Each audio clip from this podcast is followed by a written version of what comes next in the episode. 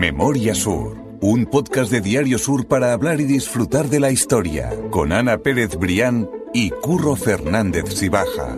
Espacio patrocinado por Cajamar, Banca Cooperativa. Hola Ana, ¿qué tal? Hola Curro, buenos días. Vamos a poner el broche a la segunda temporada de Memoria Sur, que lo hacemos también muy contentos porque el resultado de esta segunda temporada ha sido igual de bueno que la primera en cuanto a acogida, escuchas, aunque bueno, de eso ya hablaremos. Y hemos pensado que teníamos que acabar la temporada haciendo un recopilatorio de toda la historia o de muchas de las historias que hemos contado en esta segunda temporada. Para, para poner un poco de orden en esa, en esa cantidad de información que hemos dado durante prácticamente 12 meses. Pues los mejores momentos, curro, como se suele hacer a final de temporada, de hacer ese repaso. Hombre, yo creo que merece la pena que después de, sí, de 11 meses, que volvíamos el pasado mes de septiembre contando historias de Málaga, pues, pues eso, eh, recopilar las mejores historias y, y, además hacerlo de una manera que a nosotros siempre nos encanta decir, y yo creo que en estos dos capítulos especiales se va a demostrar, de que la historia es circular.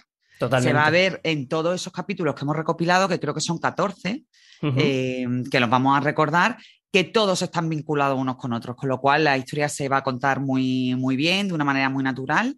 Y bueno, y además los que están al otro lado la van a recordar y también van a ser capaces de ir cosiendo, entre comillas, con nosotros todos esos fragmentos de historia que al final eh, son los que nos construyen. ¿no? A mí particularmente la, la idea está cuando, porque cuando curro yo, cuando curro yo planificamos, que, que lo hacemos bastante a menudo, uh -huh. eh, enseguida nos, nos, esto se lo estoy contando a nuestro, a nuestros oyentes, esa parte, esa trastienda de, del podcast, pues nos, eh, nos surgió la idea de los recopilatorios y enseguida vimos esa posibilidad de, de, contar la historia como, como a nosotros nos gusta, ¿no? Como esa historia circular. Y entonces, bueno, en este primer capítulo lo veremos y ya en el último ya será la, la definitiva. Y nos despediremos hasta septiembre. Eso, vamos a hacerlo en dos capítulos, así que vamos con el primer capítulo de ese recopilatorio de toda esa historia circular de la segunda temporada de Memoria Sur.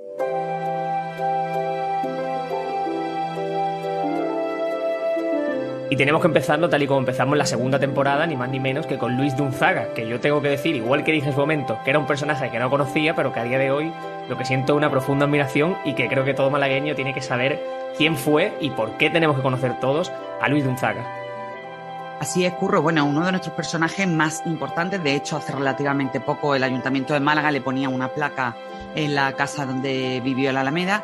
Bueno, y fue un tipo absolutamente singular. Fue militar de ascendencia vasca. Él eh, nació en Málaga en el año 1717. Y bueno, pues como, te decía, fue una persona poco conocida, eh, no suficientemente reconocida, pero tuvo una importancia medular no solo en la historia de Málaga, porque por ejemplo aquí impulsó eh, el, impulsó la obra de la Alameda, ¿no? O sea, uh -huh. él fue el que me dio en la corte de Carlos III, eso lo hemos contado en otro podcast, para que se pudiera hacer al fin esa gran avenida, sino que en la escena internacional jugó un papel absolutamente fundamental. Como te digo, él fue militar de ascendencia vasca y él desde muy joven se fue a Estados Unidos. Bueno, pues allí por una serie de circunstancias comenzó a escalar posiciones en la, en la estructura militar, llegó a ser gobernador de, los, de las provincias de Luisiana y allí, bueno, pues fruto de esas buenas relaciones a un lado y al otro del charco, porque bueno, a, aquel vínculo que él tenía con, con, la corte española de la época, mantuvo correspondencia con Carlos III, con Carlos IV. Eh, bueno, pues como te decía, al otro lado de, a ese lado de Estados Unidos, bueno, pues tenía una relación absolutamente estrecha, nada más y nada menos que con George Washington, ¿no? Presidente de los Estados Unidos. ¿Y por qué su importancia? Bueno, pues porque precisamente Luis de Unzuaga fue el que le propuso, o el que de una manera casi casi inconsciente, le propuso a George Washington la idea eh, de que los Estados Unidos, que acababan de constituirse como independientes, se, llamaban los, se llamaran los Estados Unidos de América. Y aquello, bueno, aquello está recogido en una carta que encontraron los historiadores Frank Cazorla, Rosa García Baena y José David Polo Rubio, eh, que recogen, como te digo, la carta en una biografía fabulosa de Luis de Unzaga y, y, se, se, se, ve manuscrito en la, en la, letra del propio George Washington como en una carta que le, que le envía al malagueño, pues ya le da la enhorabuena por, por, estar al frente de esos 13 Estados Unidos, que así es como se recogía la Declaración uh -huh. de Independencia, pero Luis le añade americanos o de América. Entonces, bueno, pues a George Washington le parece muy buena la idea y en esa carta que, el presidente le envía a su mano derecha, bueno, pues dice que es una buena manera de, nombrar a los Estados Unidos. Claro, o sea, que el titular es ese malagueño que dio nombre realmente a los Estados Unidos, que fue la primera persona que se refirió al país como, como, Estados Unidos de América. O sea, que esa historia, pues eso, viene de un malagueño y teníamos que contarla y, desde luego fue también de las más escuchadas en esta temporada y había que, recordar esa y Después, y después ya una vez que vuelva a Málaga, bueno, en Estados Unidos hizo muchísimas más cosas, fue el germen de la CIA, fue también uno de los responsables de que el dólar se implantara como moneda de cambio, es decir, una gran una gran cantidad de, mm, eh, logros. Bueno, eh, capítulo, abro paréntesis, capítulo brevísimo, el Salame, el 19, como a nosotros nos gusta, 18-19, fue cuñado de Bernardo de Galvez. Eso es. Y además tuvieron una, trayectoria bastante paralela en Estados Unidos porque estaban casados con dos hermanas con dos hermanas que además le abrieron las puertas de, de, la alta sociedad, como hemos contado muchas veces con la hermana San Macent. Y bueno, y como te digo brevemente, en Málaga, cuando, cuando él volvió con 70 años, todavía le quedó tiempo y le quedaron ganancias para poner en marcha esa, esa fabulosa construcción de la Alameda. Una Alameda, que estaba todavía, pues eso, dando sus primeros pasos y que hoy donde se recoge esa placa que tú decías antes de la figura de Luis Gonzaga.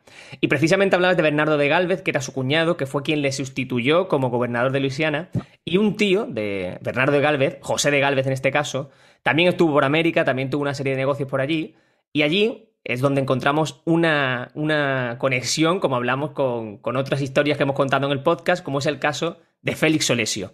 Félix Olesio, que recordemos, que hizo uno de los negocios también más importantes de la época, hablando precisamente con los Estados Unidos de América o con las Indias en ese, en ese momento, porque lo que hizo fue realmente construir un imperio a, base de producir todas las cartas, los naipes que se iban a destinar hacia esas tierras.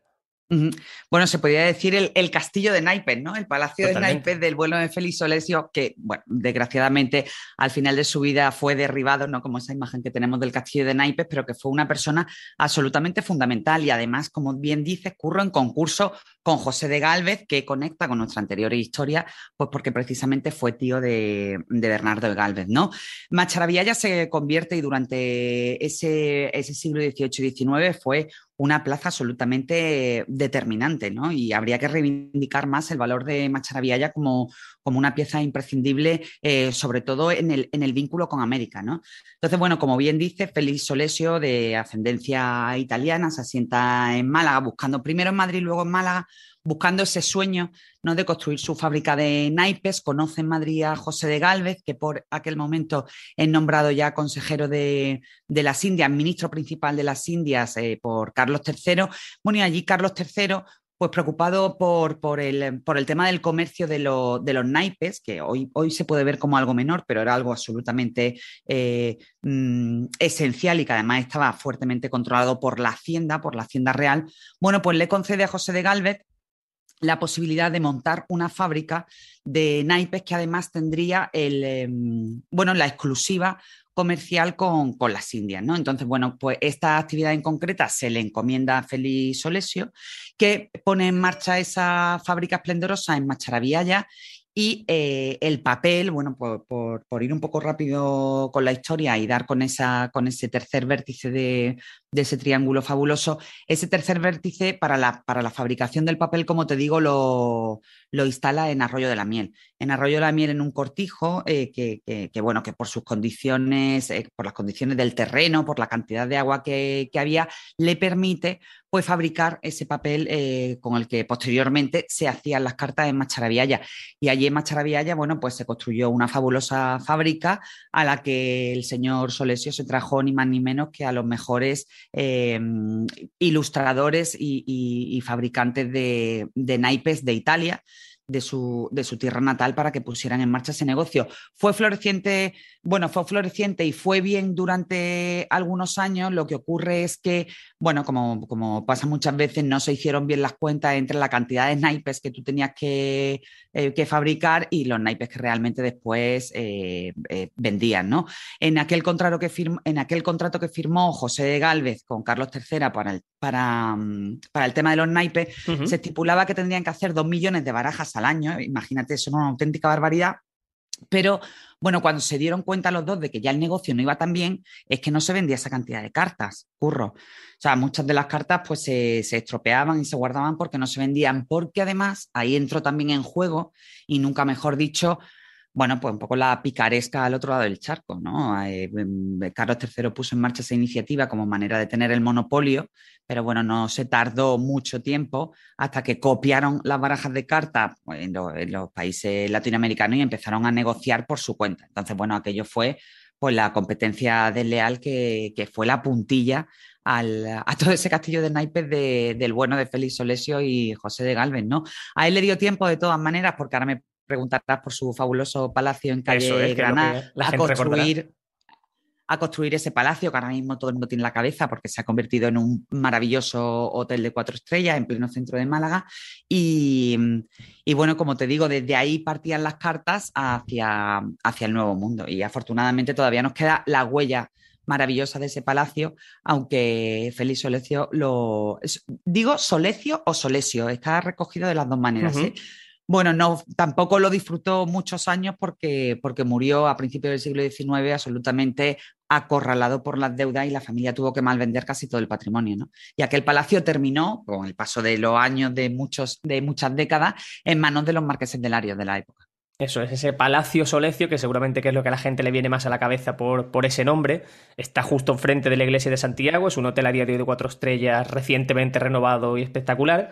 Y tiene, a día de hoy también, un restaurante que es uno de los mejores de Málaga, que se llama Cábala, que tiene un sol de Repsol, o sea, quiero decir que está ampliamente reconocido por toda la, comunidad gastronómica. Tú siempre tirando para tu lado gastronómico, yo, yo tengo que tirar por ahí, exactamente para lo que me gusta. Y precisamente hablando de esa gastronomía, se, me ocurrió ligar esa, esa idea de la gastronomía con los vinos de Málaga. Con los vinos de Málaga, quizás también son uno de los grandes olvidados, tanto dentro de la gastronomía, exactamente, tanto, dentro de la gastronomía como dentro de la propia eh, cultura malagueña, que son mucho más importantes de lo que pensamos, y sobre todo porque no es algo reciente, sino que los vinos en Málaga siempre han sido una auténtica referencia una auténtica cultura dentro de la propia ciudad. Pues sí, además de verdad, y a, ellos le dedicamos un capítulo especial, y como tú dices, la cultura del vino en Málaga ha estado profundamente arraigada. ¿Qué ocurre? Bueno, pues que desgraciadamente en el siglo XIX, con la plaga de filosera, con, bueno, con el abandono de, la, de las vides y con, y con, el éxodo de los pueblos a, la capital, bueno, pues se fue, sobre todo el golpe de gracia de la, de la filosera, pues se fueron abandonando todo eso, todos esos viñedos. Pero es cierto que, la provincia de Málaga vivió una época absolutamente esplendorosa, sobre todo en el siglo XVIII, hasta el punto de que esos vinos de Málaga llegaron a la corte de la mismísima, de Rusia, de la, de la Catarina la Grande, justo. Que además decían que se tomaba todos los días una copita de vino de Málaga. Eso es, a buscarte la vida para llevar ese vino desde Málaga hacia, bueno, imagínate. hacia, hacia, mm. ni más ni menos. Y luego también una curiosidad que contamos en ese capítulo que a mí me llamó mucho la atención, el tema de que los, propios musulmanes preparaban algo que ellos llamaban sharab al-malaki, que se traduce algo así como, como jarabe, ¿no? Como una especie de, de Málaga. de mm. Málaga, exactamente, y que ellos utilizaban realmente para abrir el apetito, pero que era esa fermentación de la uva que era el vino. O sea, que me pareció muy llamativo pensarlo con esa, con esa visión. Claro, ellos, e, ellos hicieron la trampilla, entre comillas, porque ya, sabemos que en el Corán no está permitido el consumo de alcohol. Entonces, bueno, ¿qué hicieron ellos? Pues le pusieron jarabe, ¿no? Jarabe al vino. y así, bueno, pues mm, mm, mm, justificaban que, antes de comer pues se tomaban una buena copita de jarabe o de vino de Málaga para abrir el apetito. Así sigue siendo con el paso de los siglos. Totalmente, totalmente. y muchas veces, ahora, ahora quizás está de moda eh, el tomar el vino de Málaga porque es un vino dulce eh, en el postre, pero, pero durante mucho tiempo se tomó también en el aperitivo. Incluso hay gente todavía que lo toma en el aperitivo. Totalmente, totalmente. Eh, ese capítulo a mí obviamente me gustó mucho. Yo quiero dejar simplemente la web citada que se llama lagaresycortijos.wordpress.com porque van a ver un montón de historias relacionadas con el vino en Málaga. Y eso también me llevó a hablar, nos va a llevar a hablar a el problema que llegó a suponer el consumo de alcohol en Málaga durante también el siglo XIX y es uno de los capítulos más escuchados, porque no sé qué pasa, pero tanto a ti como a mí, como a los oyentes, le gusta escuchar cómo eran esos castigos, cómo eran esas cárceles, cómo eran esas, peleas exactamente en esa Málaga. Y precisamente uno de los capítulos más escuchados de la temporada también fue cómo castigaba la reina Isabel II, Isabel II, perdón, a los borrachos de Málaga. Bueno, es que aquel capítulo fue fabuloso. A mí me encantó conocer la historia, porque como tú dices, eh, siempre los capítulos que mejor funcionan son o los de la represalia castigos, las torturas y bueno, ya después el capítulo social, que también hay que decir que funciona muy bien. Bueno, pues muy bien traído, Curro. Vamos de los vinos de Málaga a, el vino, el vino peleón, y nunca mejor dicho, que se, que se consumía en, en, determinado tiempo de Málaga, en realidad durante, durante muchísimos años, porque, vamos a poner el contexto, ya hemos hablado muchas veces que en el centro de Málaga no era, por supuesto, como hoy lo conocemos, sino que aquello era, sobre todo antes de la construcción de Calle Lario, pues un nudo absolutamente infecto de tabernas, tugurios, fondas, donde no había absolutamente, por supuesto, de una parte no había eh, eh, cero higiene y por otra parte, pues había peleas eh, por doquier durante, durante todo el día y especialmente durante la noche. Ahí jugó un papel absolutamente determinante el alcohol, bueno, y la revuelta y, y los ecos de los escándalos que se, que se producían en Málaga por las noches fue tal que aquello llegó a, los oídos de, Isabel II. ¿no? Entonces, bueno, hay que recordar que la monarca reinó entre los años 1833 y 1868, como decimos, todavía no estaba construida la calle Lario. Bueno, y ella, absolutamente preocupada por lo que ocurría en Málaga, decide tomar carta en el asunto a través de una de sus manos derechas, que se llamaba Melchor, Melchor Ordóñez y Viana Cárdenas, que, como te digo, fue abogado y ministro y que, y que se convirtió en gobernador de la ciudad. Y uno de sus principales cometidos, precisamente por parte de la reina, fue decirle, mira, Melchor, tú con esto tienes que acabar sí o sí. Entonces, bueno, él puso en marcha un poco esas medidas un poco imaginativas para, terminar con aquellos que mm, entre, entre ellas, por ejemplo, estaba pues llevar a los borrachos, los, llevaban durante una noche a la cárcel, a la cárcel que ya hay que recordar que no estaba en la Plaza de la Constitución, sino en, San Rafael, porque ya aquella cárcel eh, se había quedado a todas luces pequeña pues los llevaba allí, pasaban una noche en el, en el, calabozo, pero ¿qué ocurre? Que cuando dormían la mona y salían al día siguiente, volvían a hacer lo mismo. Otra de las medidas que se puso en marcha fue pues obligar a las tabernas, a toda esa serie de tabernas de garito, a dispensar vino gratis a partir de las 10 de la noche esa idea es buenísima, Claro, esa idea es buenísima, pero mm, e, e, esa idea lo que hacía es, oye, mira, los garitos pensaban, si a partir de las 10 de la noche tenemos que dar vino gratis, ¿qué hacemos? Cerramos. Exactamente. Entonces, cerrado el garito, se termina la pelea, pero no, tampoco aquello surgió efecto curro. Entonces, bueno, ya Melchor desesperado dice, pues aquí vamos a tirar por la calle de medio, nunca mejor dicho, y aquella calle pues fue la Plaza de las Cuatro Calles, hoy Plaza de la Constitución, que se convirtió en el epicentro de los castigos en público, que era lo que realmente le gustaba a la gente y lo que, y lo que surtía efecto. Entonces, bueno, pues los borrachos eran llevados precisamente allí para eh, ser, em, eh, bueno, pues castigados en público y se les obligaba a beber, ¿no? Las autoridades dirían, bueno, no os gusta beber, pues ahora vaya a saber lo que, lo que es beber. Entonces se les obligaba a beber 16 cuartillos de agua, que eran 8 litros. Tú imagínate 8 litros. Una barbaridad. De agua sin parar y encima una persona que ya mm, lleva, lleva líquido suficiente. Aquello era una auténtica tortura y bueno, y aquello también hemos contado muchas veces, aquello le encantaba a la gente porque se remolinaba en, en, los entornos de la plaza y además aquello permitió también, por una parte, que los borrachos no volvieran, no volvieran a beber o al menos no volvieran a montar follón, porque ya te digo que aquel castigo eh, de verdad que era una auténtica tortura y se, se, desarrollaba en medio de los lamentos profundísimos de los borrachos, sino que además tenía pues, ese carácter ejemplarizante del que hemos hablado un montón de veces y que, mm, que pretendían las autoridades, ¿no? El decir, pues mira, vamos a castigar a esta persona en público, que lo vea la gente y le sirve de escarmiento a la persona que sufre el castigo y a todos los demás que ven lo que puede pasar con ellos si deciden pues montar el, el, follón en las calles. Así que así se terminó, o al menos bajó bastante el problema de los borrachos en Málaga.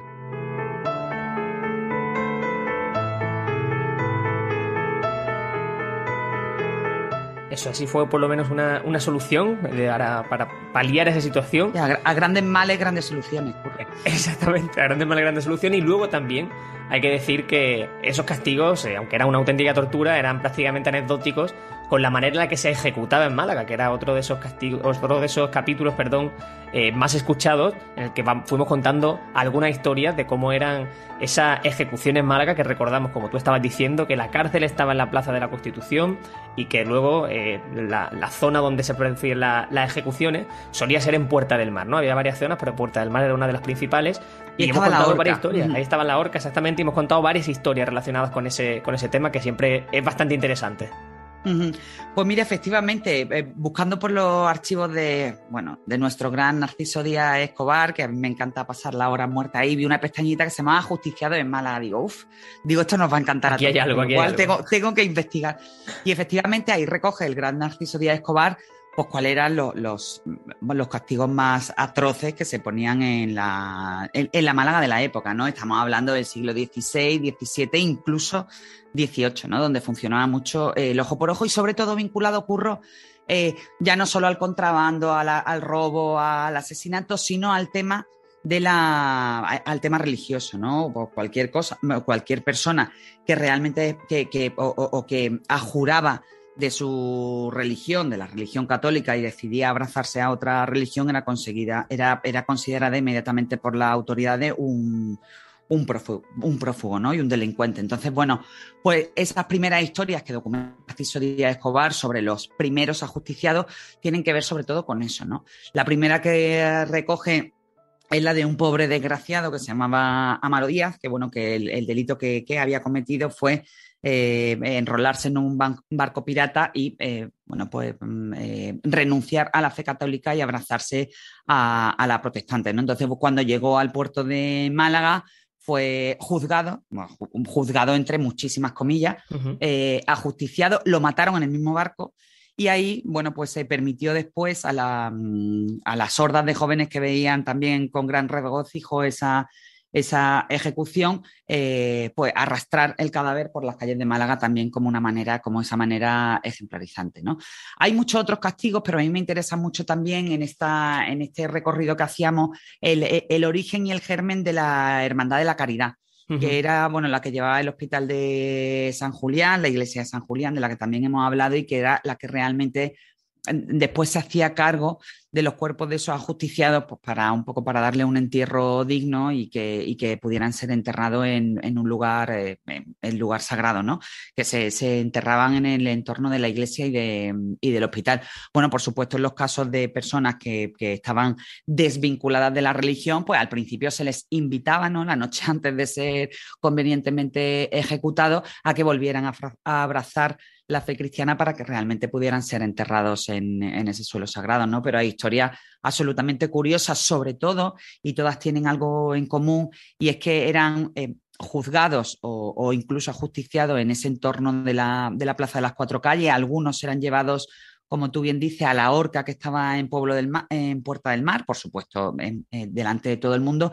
Y muchas veces, Curro, pues los cuerpos eran descuartizados y repartidos por la ciudad, sobre todo a la entrada de la ciudad, para que los extranjeros que venían, los foráneos, vieran, eh, a lo mejor ven a la cabeza del reo que fue ajusticiado por robar.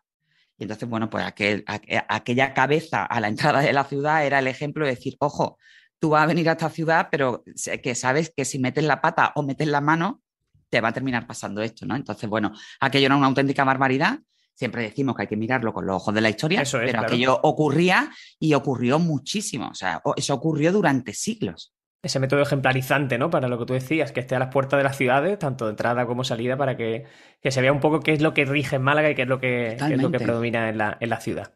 Hablamos precisamente de que la horca estaba allí, en, en Puerta del Mar y una puerta del mar que lleva ese nombre, obviamente, porque el mar llegaba hasta allí, que hoy pensamos que, es algo impensable porque tenemos por medio la Alameda, tenemos por medio calle Córdoba, tenemos por medio mucha cantidad de, sí, bueno, de calle y de historia, eso es. Bueno, la avenida Manuel Agustín Heredia. Exactamente, esa avenida Manuel Agustín Heredia, pero el mar llegaba hasta allí, al igual que llegaba el mar a la aduana, a la aduana que, que, todos conocemos a día de hoy y que volvemos a la misma situación. No existía ese parque, no existía nada y el mar llegaba hasta allí.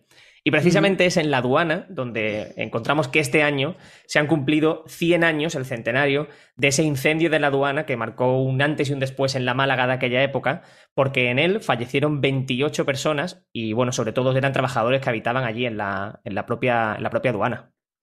Sí, efectivamente. Este año, entre el 25 y el 26 de abril, se cumplen los 100 años de ese incendio de la aduana. Le dedicábamos un artículo muy extenso en nuestra historia de Málaga, le hemos dedicado también un podcast coincidiendo con ese centenario. Bueno, y yo al principio de, la, mm, de, este artículo, eh, pues, pues, pues, sí contaba que el, siglo, el arranque del siglo XIX en Málaga pues, se estrenó en esas dos primeras décadas con, tres grandes tragedias, ¿no? Empezábamos con el hundimiento del Neisenau, del que también vamos a hablar en este capítulo de recopilatorio. Posteriormente, casi casi sin, sin respiro, fue la RIA, de la que, de la que hablaremos también en, posteriores capítulos. Y en el año 22, el incendio de la aduana. ¿no? Aquellas tres tragedias fueron las que marcaron los primeros pasos de Málaga en el siglo XX, pero, sin pero mm, indudablemente una de las más eh, de las que más sobrecogió a la, población fue la de la aduana. ¿no? Eh, como tú dices, en esa madrugada del 25 al 26 de abril de 1922 se declaró un incendio bueno, en una de las escaleras laterales de, la aduana, que por poner el contexto, en aquella época pues mm, albergaba muchísimas dependencias administrativas, bueno, pues albergaba el censo, la gobernación civil, muchísimas. Entonces, los empleados, eh, pues, eh, el equipo de seguridad, los conserjes, y, toda su familia vivían en la zona de guardillas de arriba, que no, tienen nada que ver, lógicamente, como tal y como hoy disfrutamos la, aduana, sino que eran, pues eran construcciones de madera eh, más mal que bien hechas y bueno, y allí pues se hacinaban muchísimas familias eh, y al final todo eso se convirtió un poco en la, en la tormenta perfecta, ¿no? Y en el escenario mm, dantesco porque, como te digo, eh, una chispa que, parece que se, que se generó, como te digo, en uno de los laterales de la escalera, corrió rápidamente por todas esas construcciones de, mm, madera, bueno, además... te decía, las familias vivían hacinadas, pero también las conexiones de electricidad no estaban bien hechas, no se cumplía ni una sola de las medidas de seguridad que tenía que tener el edificio. Después, imagínate, todos, todos los, elementos, todas las telas, porque las habitaciones, las dependencias de la familia, pues las dividían no con tabiques, sino con telas, todo aquello, bueno, pues ardió como, como una cerilla. Y entonces, por desgracia, en aquel incendio la gente tuvo poco tiempo de reacción, poco tiempo de pensar, y los que no murieron quemados, pues murieron por, por precipitación, porque tuvieron que tomar esa decisión de si morir en el incendio o arrojarse por, por la ventana a una altura absolutamente considerable. Yo creo que tenemos todos la, en la cabeza la, la aduana, imagínate lo que tiene que ser tirarte desde la zona de las guardillas, ¿no? Muerte segura, y así ocurrió en muchísimos de los casos.